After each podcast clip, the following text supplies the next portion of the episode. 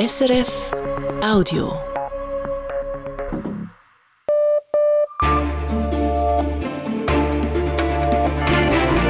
Radio SRF Echo der Zeit mit Ivan Lieberherr. Unsere Themen am Mittwoch, dem 10. Januar. Für Güter die Bahn. Der Bundesrat investiert mehrere hundert Millionen Franken in die Verlagerung des Gütertransports. Umstrittenes Personal, umstrittene Therapien. Die Missstände im Psychiatriezentrum Münsingen sind größer als bislang gedacht. Das zeigen zwei Berichte, die SRF vorliegen. Wir sagen, was drinsteht und wir fragen nach der Rolle der Aufsicht. Ich kann mich des Eindrucks nicht ganz erwehren, dass die Regierung hier Mühe bekundet, eine Aufsicht auch wirklich wahrzunehmen, sagt Staatsrechtler Markus Müller. Schocktherapie für Argentinien. Präsident Millet drückt aufs Tempo im Wissen, dass seine Politik rasch Resultate bringen muss. Dann Justizskandal in Großbritannien. Weil angeblich Geld in der Kasse fehlte, wurden hunderte Postbeamte entlassen und vor Gericht gestellt. Dabei war ein Computerprogramm schuld. Das war vor 20 Jahren. Nun erzählt ein Film diese Geschichte und wühlt das Land auf. First thing to say is this is an absolutely appalling miscarriage of justice. Premierminister Sunak spricht von einem Versagen der Justiz. Er verspricht, alles zu tun, um das Unrecht wieder gut zu machen.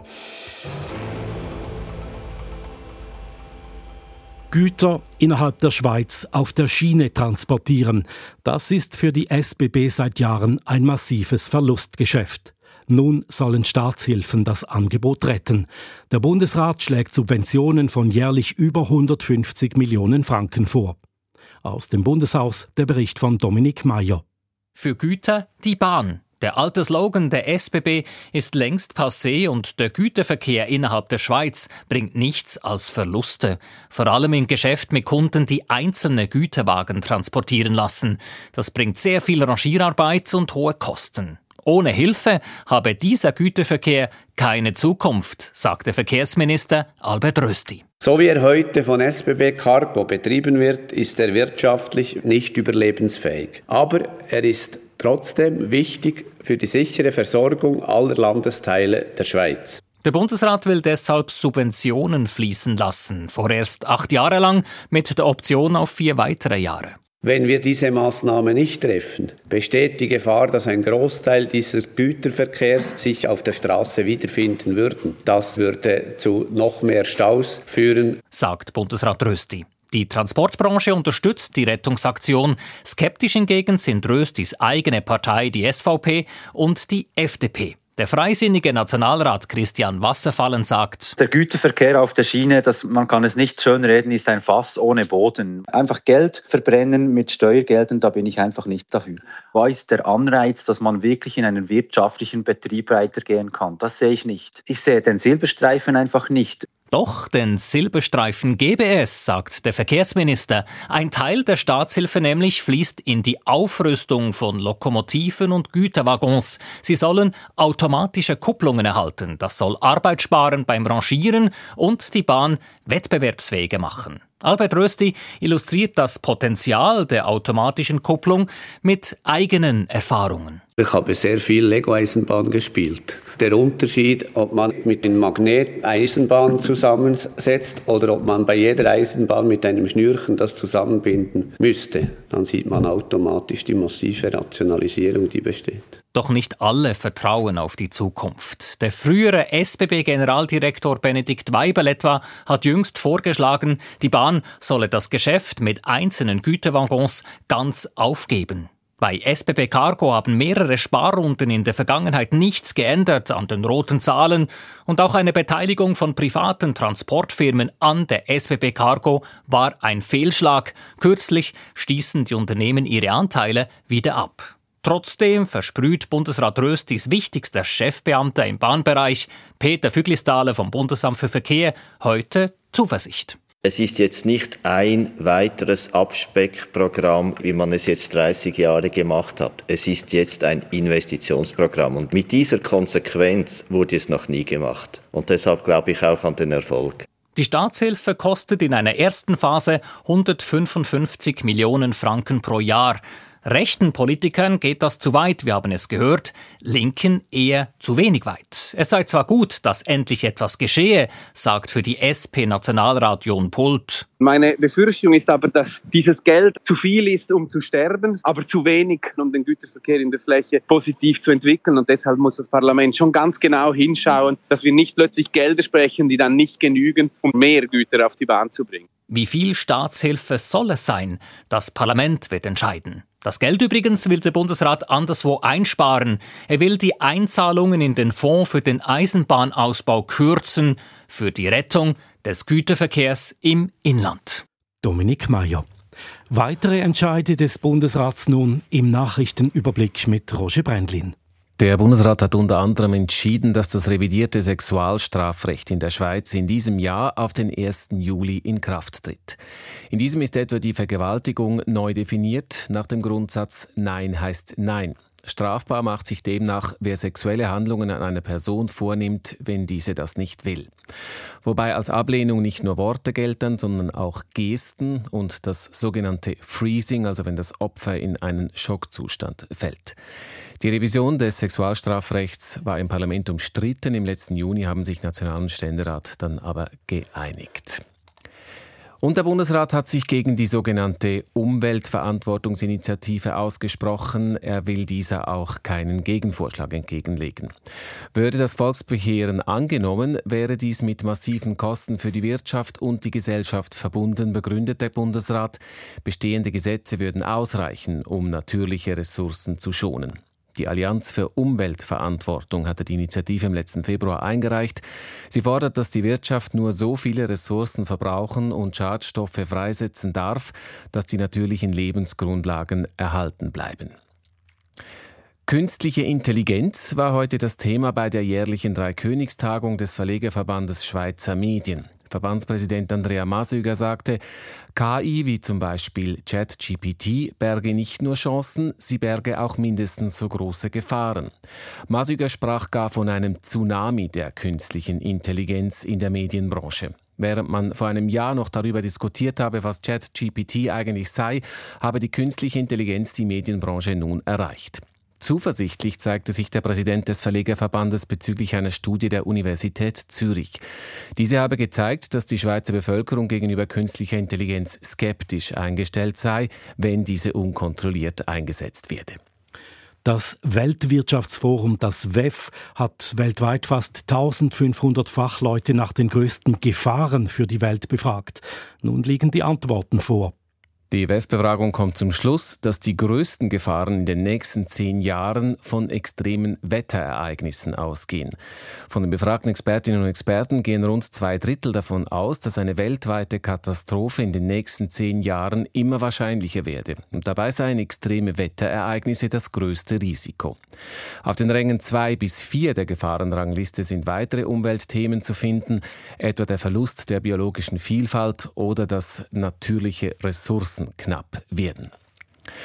Bei der Deutschen Bahn wird seit vergangener Nacht gestreikt. Es gilt ein Notfallfahrplan. Im Fernverkehr fallen 80 Prozent der Züge aus. Betroffen sind auch der Regional- und der Güterverkehr. Die meisten Lokführerinnen und Lokführer haben die Arbeit niedergelegt. Sie fordern mehr Lohn und kürzere Arbeitszeiten. Der Streik soll bis übermorgen Freitag um 18 Uhr dauern. Aufgerufen dazu hatte die Lokführergewerkschaft GDL. In Polen ist der ehemalige Innenminister im Gefängnis in einen Hungerstreik getreten, Mariusz Kaminski. Das hat Kaminski über seinen ehemaligen Stellvertreter mitteilen lassen. Kaminski war gestern verhaftet worden, gemeinsam mit seinem ehemaligen Staatssekretär. Beide gehören der nationalkonservativen Peace-Partei an, die im Herbst als Regierungspartei abgewählt worden war. Verhaftet wurde Kaminski nach einer Verurteilung wegen Machtmissbrauchs. Er spricht von einem politischen Racheakt der neuen Regierung. Er sei ein Zitat politischer Gefangener. Die Börsendaten von 18.09 Uhr geliefert von SIX. Der Swiss Market Index schließt bei 11.255 Punkten. Das entspricht einem Plus von 0,1 Prozent. Der Dow Jones Index in New York steigt auch um 0,1 Prozent. Die Devisen, der Euro wird zu 93 Rappen 30 gehandelt, der Dollar zu 85 Rappen 10. Und wie entwickelt sich das Wetter, Roger Brandlin? Morgen liegen im Flachland und im Süden zum Teil zähe Hochnebelfelder. Sonst ist bzw. wäre es sonnig. Dazu bleibt es eher kalt. Im Norden gibt es mit schwacher Brise Temperaturwerte um 0 Grad, im Tessin um plus 5 Grad. Das Psychiatriezentrum Münsingen zwischen Bern und Thun gehört zu den größten Psychiatrien des Landes. Seit 2022 kommt das Zentrum nicht aus den Schlagzeilen. Wegen Zwangsmaßnahmen oder wegen der Anstellung von Mitgliedern einer umstrittenen sektenähnlichen Gruppierung. Berichte, die SRF vorliegen, zeigen, die Missstände in der Klinik waren größer als bisher bekannt. Sonja Mühlemann und Christian Liechti berichten. Machtkämpfe, die die Patientensicherheit gefährdet haben sollen, Versuche des damaligen ärztlichen Direktors, Drogentherapien mit halluzinogenen Pilzen oder MDMA unter dem Radar der Klinikleitung einzuführen und Liebesbeziehungen, die offenbar am Arbeitsplatz sehr intensiv gepflegt wurden. Das und noch viel mehr ist in zwei Expertenberichten nachzulesen. Deren Einsicht hat SRF durch die Anrufung des Öffentlichkeitsprinzips erhalten. Auf rund 120 Seiten wird ein desolates Bild einer der größten Psychiatrien der Schweiz gezeichnet, wie es sich bis Mitte 2022 präsentierte. Der Öffentlichkeit waren bisher lediglich Zusammenfassungen der Berichte zugänglich. Damit war ein Großteil der Missstände nicht öffentlich bekannt. In den Berichten führen die Experten aus, warum aus ihrer Sicht am PZM das Wohl der Patientinnen und Patienten gefährdet war. Es haben sich Hinweise ergeben, dass Pflegende offensichtlich eigenmächtig mit angeordneten Zwangsmaßnahmen umgegangen sind und ärztliche Anordnungen nicht umgesetzt haben. Dies ist für das Funktionieren einer Klinik in höchstem Maße problematisch und stellt für die Patientensicherheit eine erhebliche Gefahr dar. Die Berufsgruppen befehdeten sich und rivalisierten untereinander. Die Worte der Experten sind deutlich. Ins Auge gefasst wurden auch Selbstversuche mit dem Narkosemittel Ketamin, das zu Halluzinationen führen kann. Ein Mitarbeiter oder eine Mitarbeiterin hat folgende Gesprächsnotiz verfasst. Ich will etwas mit dir besprechen, das du aber wirklich niemandem erzählen darfst. Wir wollen Ketamin als Behandlungsmethode. Wir sollten das ausprobieren. Das ist ganz klar Off-Label-Use, das darf niemand erfahren. Irgendwo in einem versteckten Raum im PZM oder außerhalb, wo es niemand mitbekommt, können wir das gemeinsam testen. Die angefragte Person soll das Experiment schließlich abgelehnt haben. Im Bericht ist auch zu lesen, dass es mehrere Beziehungen am Psychiatriezentrum gegeben haben soll zwischen Vorgesetzten und Mitarbeitenden in direkter Linie. Die Experten können nicht ausschließen, dass die Liebesbeziehungen auch schon mal intensiv gepflegt wurden, notabene in den Räumen der Klinik. Im Zentrum der Untersuchung stand der ärztliche Direktor. Nach Bekanntwerden der Vorfälle musste er 2022 das PZM verlassen. Nun äußert er sich zum ersten Mal schriftlich und betont die Führungsprobleme am PZM. Neid, Machtkämpfe und Intrigen auf der Leitungsebene waren die Folge und sind aus meiner Sicht die wirklichen Ursachen des Problems. Er nimmt auch Stellung zu einem Therapieversuch mit Ketamin bei einer Patientin. Ich habe diese moderne Therapieform in meiner Funktion als Chefarzt befürwortet, das ist korrekt. Durchgeführt habe ich diese Therapie selber nicht. Hierfür waren andere verantwortlich. Im November vor einem Jahr versprachen Klinikleitung und Kanton Bern Besserung. Ob alle empfohlenen Maßnahmen der Experten bereits umgesetzt wurden, ist unklar. Fragen von SRF werden nur schriftlich beantwortet. Auf einige Fragen geht die Klinik gar nicht ein. Das PZM sei eine leistungsfähige und funktionierende Klinik und der Untersuchungsbericht halte fest, dass keine Patientinnen und Patienten zu Schaden gekommen seien, schreibt die Klinik weiter. Das PZM war sich der hohen Sensibilität der Thematik von Anfang an bewusst und hat nichts zu verheimlichen versucht. Laut Untersuchungsbericht habe es keine Hinweise auf die Anwendung nicht zugelassener Behandlungsmethoden oder Substanzen gegeben. Der Off-Label-Fall soll laut den Experten ein Einzelfall gewesen sein. Der zuständige Gesundheitsdirektor Pierre-Alain Schneck nimmt nur Allgemeinstellung. Der Kanton habe 2022 eine eigene Untersuchung machen lassen und darüber informiert.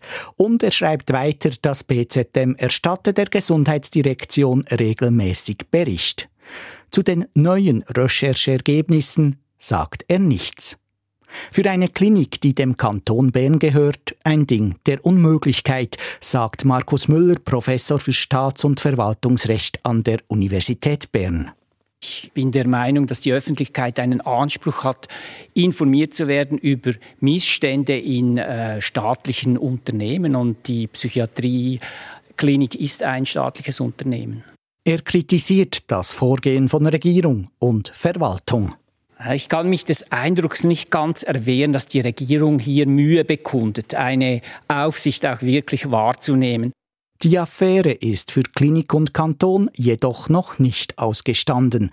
Nun hat sich die mächtige Geschäftsprüfungskommission des Kantonsparlaments dem Fall angenommen. Sie will demnächst informieren.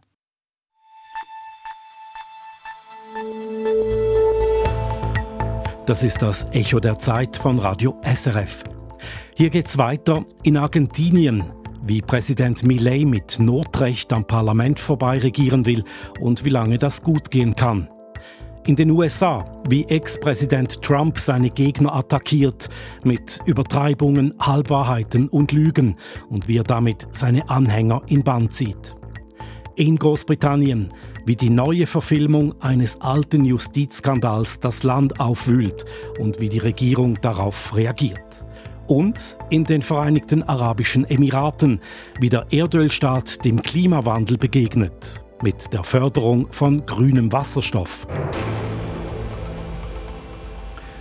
Mehr Markt, weniger respektive gar kein Staat, so lässt sich das Programm von Javier Milei zusammenfassen, dem neuen Präsidenten Argentiniens.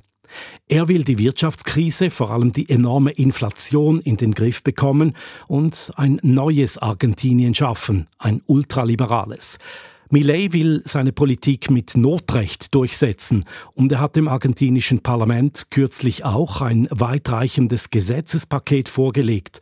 Doch Kritiker warnen, Millets Vorgehen sei antidemokratisch. Was ist dran an dieser Kritik? Kann Millet tatsächlich mit Notrecht durchregieren? Südamerika-Korrespondentin Teresa Delgado. Nein, schalten und walten, wie er will, das kann Javier Millet nicht, auch wenn es auf den ersten Blick vielleicht so wirkt. In den ersten drei Wochen seiner Regierung beschloss Millet gleich drei weitreichende Änderungen. Zuerst verkündete er eine Schocktherapie, zehn sofort geltende Notmaßnahmen. So wertete der Präsident etwa die Landeswährung, den argentinischen Peso, um die Hälfte ab. Als nächstes unterzeichnete Millet ein weitreichendes Dekret, basierend ebenfalls auf Notrecht. Es ändert eine Reihe Gesetze oder hebt sie gar auf. Das Dekret schränkt zum Beispiel das Demonstrations- und Streikrecht ein und erklärt, dass staatliche Firmen privatisiert werden. Als drittes legte Millet dem Parlament dann ein voluminöses Gesetzespaket vor, die sogenannte Ley Omnibus. Das Paket umfasst über 660 Artikel und sieht eine Ausweitung des Notrechts vor. Es soll bis Ende 2025 gelten und danach nochmal für zwei Jahre verlängert werden können. Im Extremfall könnte Millet so seine ganze Amtszeit als Präsident vier Jahre lang per Notrecht am Parlament vorbei regieren. Das verstoße gegen die argentinische Verfassung, sagt Tomás Mujica, Politologe an der Universidad Católica Argentina. Unsere Verfassung sieht zwar vor, dass dem Präsidenten weitreichende Rechte übertragen werden können, aber nicht für einen derart langen Zeitraum. Das widerspricht dem Prinzip der Gewaltenteilung, auch die ist in der Verfassung verankert. Deshalb gibt es bereits Klagen gegen Millets Vorgehen. So hat ein Gericht Millets per Notrecht beschlossene Arbeitsmarktreform für ungültig erklärt in erster Instanz. Eine Berufung ist wahrscheinlich und weitere Klagen sind noch hängig. Um Millets Politik gekämpft wird nicht nur vor Gericht, sondern auch im Parlament. In außerordentlichen Sessionen soll das Parlament im Schnelldurchlauf Millets per Notrecht beschlossenes Dekret und die Ley Omnibus entweder bestätigen oder kippen. Das alles möglichst bis Ende Januar. Ein großer Teil der Gesellschaft und des Parlaments unterstützen Millets Politik im Inhalt, die Liberalisierung der Wirtschaft, aber mit seinem Vorgehen wie er das macht, sind sie nicht einverstanden. Sie wollen nicht, dass der Präsident uneingeschränkte Macht erhält. No quieren otorgar al presidente un poder ilimitado. So der Experte. Die Frage ist, ob das Parlament nun gegensteuert. Im Eiltempo muss das argentinische Parlament also entscheiden über ein Notrechtdekret, über eine mögliche Ausweitung des Notrechts und dann auch noch über ein riesiges Gesetzespaket. Ich habe Teresa Delgado gefragt, was denn zu erwarten sei im Parlament. Ja, das ist eine große Aufgabe für das Parlament jetzt und das wahrscheinlichste Szenario ist, dass das Parlament eine Kurskorrektur vornehmen wird.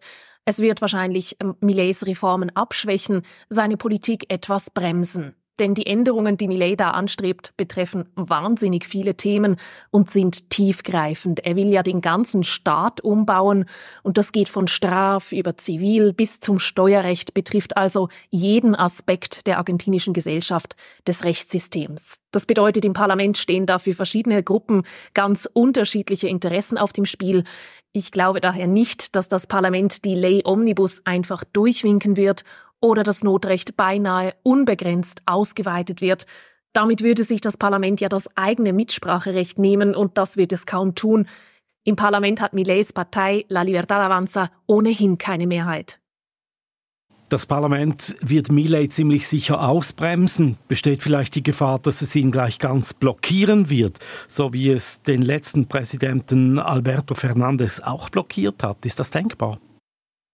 Theoretisch ja, aber dazu wird es kaum kommen. Es herrscht ein breiter Konsens in der argentinischen Gesellschaft, dass sich dringend etwas ändern muss, dass das Land endlich aus der Wirtschaftskrise herausfinden muss.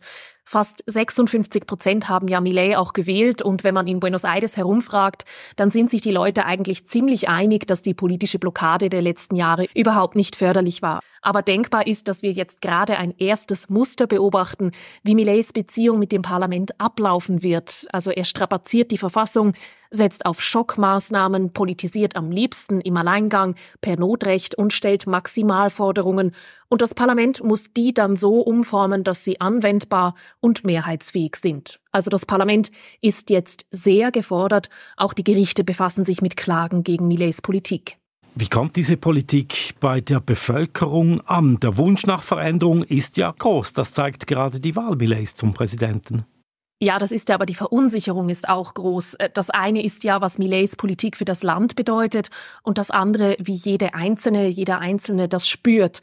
Die Entwertung des Pesos um 50 Prozent, also um die Hälfte, das spüren die Leute stark und viele sorgen sich um die Demokratie in ihrem Land. In meinem Bekanntenkreis gibt es Stimmen, die sich inzwischen sogar überlegen, auszuwandern. Also Millet muss aufpassen, dass die Stimmung nicht kippt auch deshalb prescht er jetzt wohl so vor, damit seine Schocktherapie schnell wirkt. Seine liberale Sicht der Wirtschaft wird Millet dann übrigens auch bald auf der Weltbühne genauer präsentieren. Er kommt in wenigen Tagen in die Schweiz ans Weltwirtschaftsforum in Davos. Das wird Millets erste Auslandsreise überhaupt als Präsident Argentiniens. Lateinamerika-Korrespondentin Teresa Delgado. In den USA kommt es am nächsten Montag zum ersten richtungsweisenden Test dieses Wahljahrs. Im Bundesstaat Iowa steht die republikanische Vorwahl an. Es geht darum, welcher Republikaner, welche Republikanerin gegen Präsident Joe Biden antritt.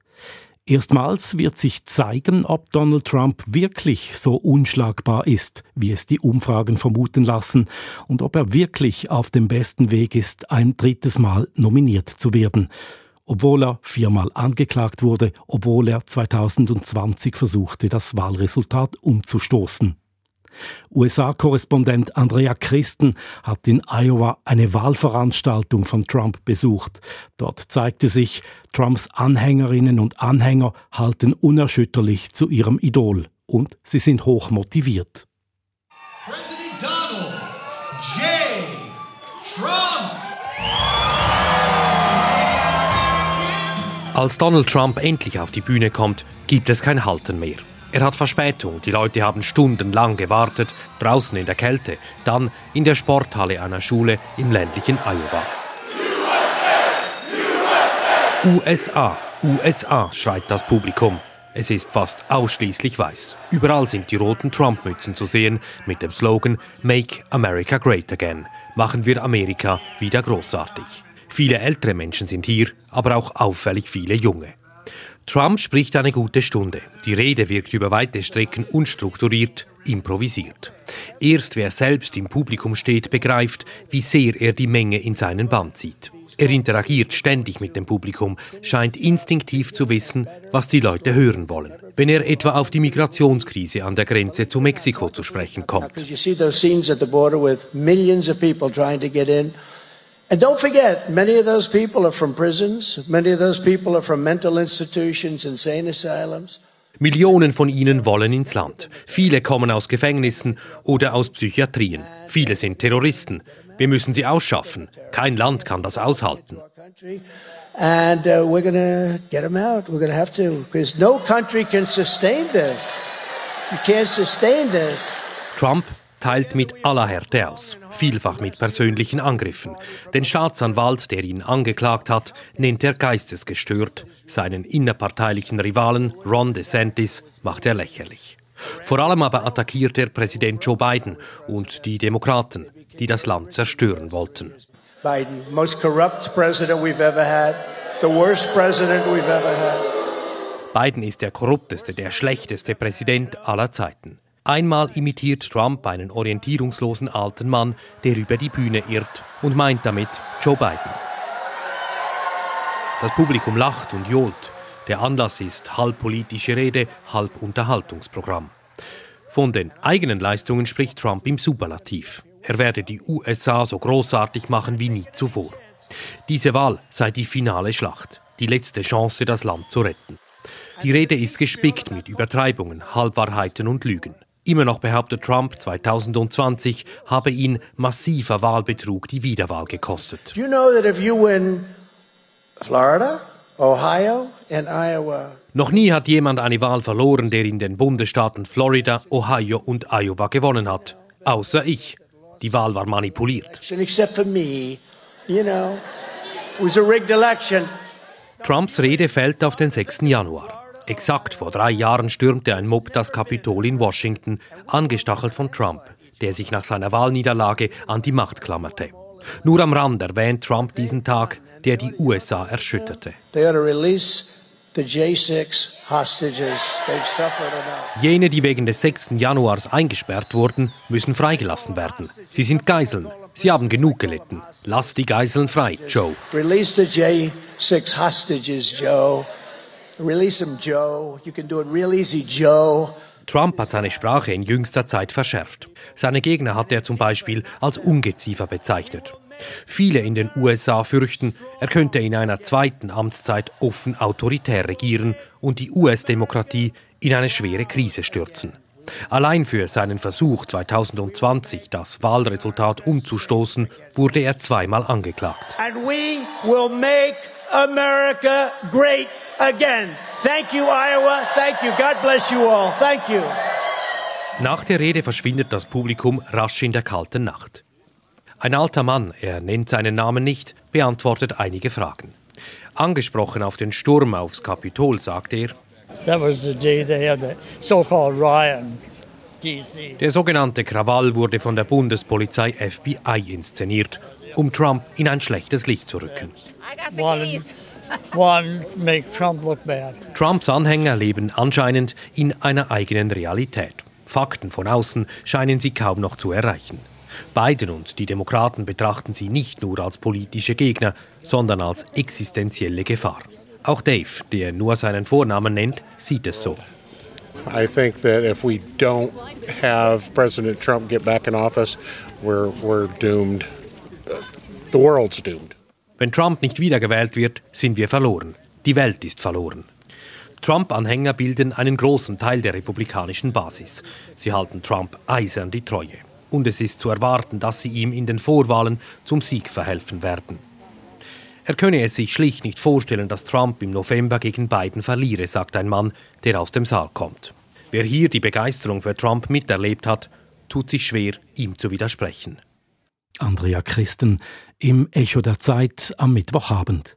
In den nächsten Minuten geht es hier um den britischen Postskandal, der vor 20 Jahren hunderte Existenzen vernichtet hat, und um Wasserstoff, wichtig für die Energiewende. Das weiß man auch in den Vereinigten Arabischen Emiraten. Abends fehlt Geld in der Kasse und niemand weiß weshalb. So vorgekommen in unzähligen Filialen der britischen Post. Angestellte der Royal Mail standen unter dem Verdacht, sie hätten Geld abgezweigt und unterschlagen. Das war vor 20 Jahren. Später entpuppte sich der Verdacht als falsch. Doch zu spät. Hunderte von Existenzen waren bereits zerstört.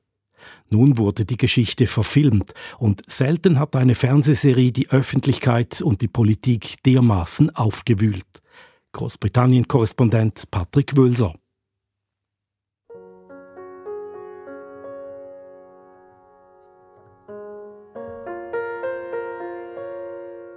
Es war kein gewöhnliches Fernsehdrama, das in diesen Tagen auf dem britischen Privatsender ITV ausgestrahlt wurde. You're responsible for the loss. I haven't got that money and I don't know where it's gone. Die Geschichte beginnt mit einer Posthalterin, die völlig ratlos ist, weshalb das Defizit in der Kasse ihrer Postfiliale jeden Abend größer wird. Sie ist eine von 4000 britischen Postangestellten, bei denen Ende der 90er Jahre regelmäßig Geld fehlte. So jedenfalls wurde es ihnen vom Buchhaltungscomputerprogramm suggeriert, das eben neu eingeführt worden war. The computer system Post Office spent an arm and a leg on is faulty. No one else has ever reported any problems with Horizon. No one.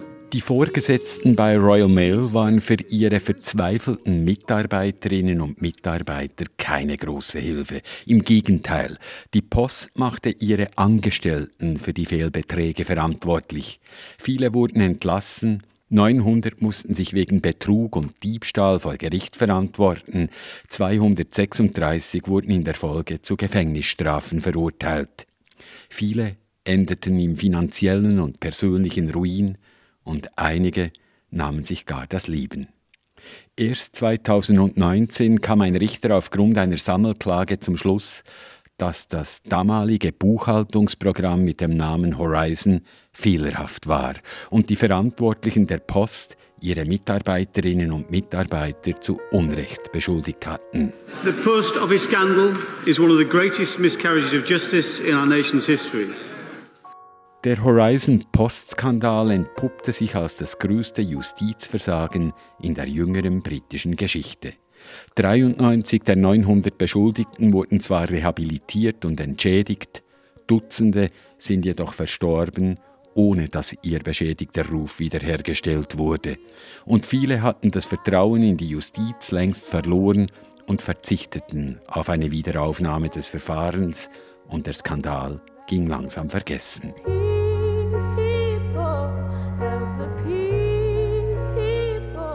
Den Menschen helfen lautet der Soundtrack der Verfilmung, die das Drama mit voller Wucht ins öffentliche Bewusstsein zurückkatapultierte. Die Ausstrahlung hat landesweit eine Betroffenheit ausgelöst, die selbst Premierminister Rishi Sunak nicht ignorieren konnte. First thing to say is this is an absolutely appalling miscarriage of justice. Der Postskandal ist ein absolutes Versagen der Justiz. Viele haben dieses Fernsehdrama gesehen und ich gratuliere dem Sender ITV für seine hervorragende Arbeit. Meine Regierung will dieses Problem so schnell wie möglich lösen. Wir wollen das unbürokratisch und rasch tun. Diese Leute wurden miserabel behandelt und wir werden alles tun, um das wieder gut zu machen. Der Ruf nach Gerechtigkeit und Wiedergutmachung ist mittlerweile auch im Parlament angekommen.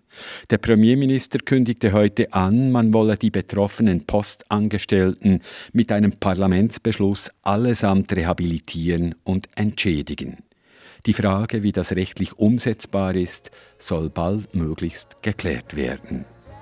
Ungeklärt bleibt die Frage, weshalb Schauspielerinnen und Schauspieler erst die realen menschlichen Dramen dieses Skandals nachspielen mussten, bis die britische Regierung gewillt war, sich rasch und ernsthaft um das Schicksal der Opfer des Postskandals zu kümmern.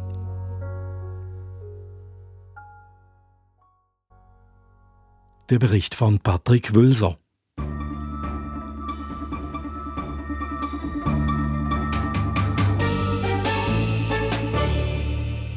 Das grüne Gold des Nahen Ostens. Wasserstoff gilt als einer der großen Hoffnungsträger der Energiewende.